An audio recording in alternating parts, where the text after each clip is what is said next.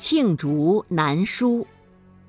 隋炀帝杨广是中国古代历史上有名的暴君，他不仅弑父杀兄、夺嫡篡位，而且在位期间生活极尽奢侈腐化。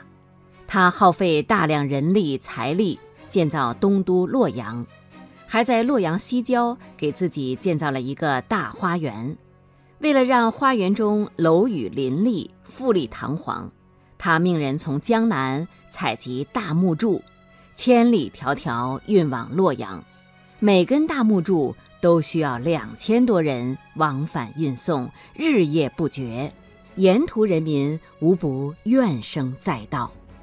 六百一十一年，隋炀帝为了发动攻打高丽的战争，大批征兵调粮，造战船。当时正逢山东地区爆发了洪灾，饥寒交迫的贫苦农民再也不能忍受朝廷的残酷统治，纷纷揭竿而起。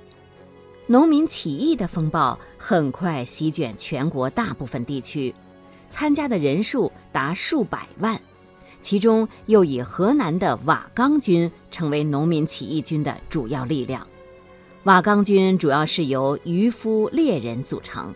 他们勇猛善战，把斗争的矛头指向朝廷和门阀士族，得到了当地农民的拥护。六百一十六年，隋炀帝派两万人的军队前来镇压瓦岗军。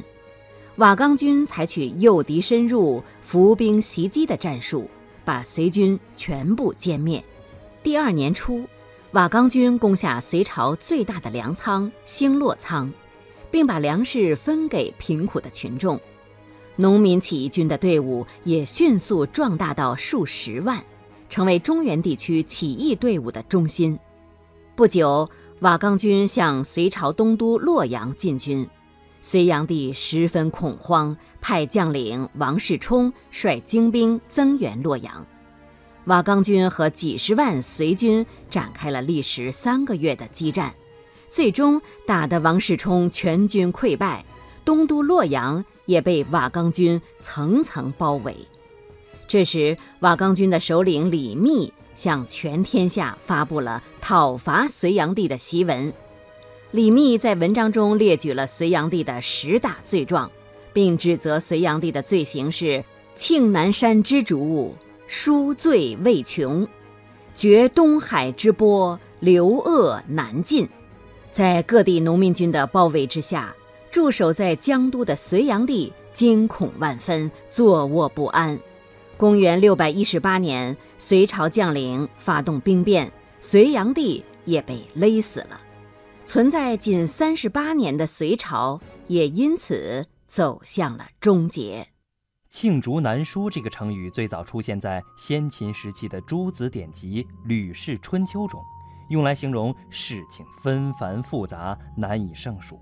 不过呢，隋朝起义军首领李密在讨伐隋炀帝所说的这句“庆南山之主，书罪未穷，绝东海之波，流恶难尽”，却是用来指责隋炀帝的罪行深重。就算是用尽了南山的竹子做竹简，也写不完隋炀帝的罪行；就算是掘开东海的水，也洗不尽他的罪恶呀。这样看来啊。隋炀帝绝对是一个十恶不赦的大罪人。虽然罄竹难书也可以指善行或者功绩很多，但是人们更多的是用它来形容罪大恶极，含有贬义。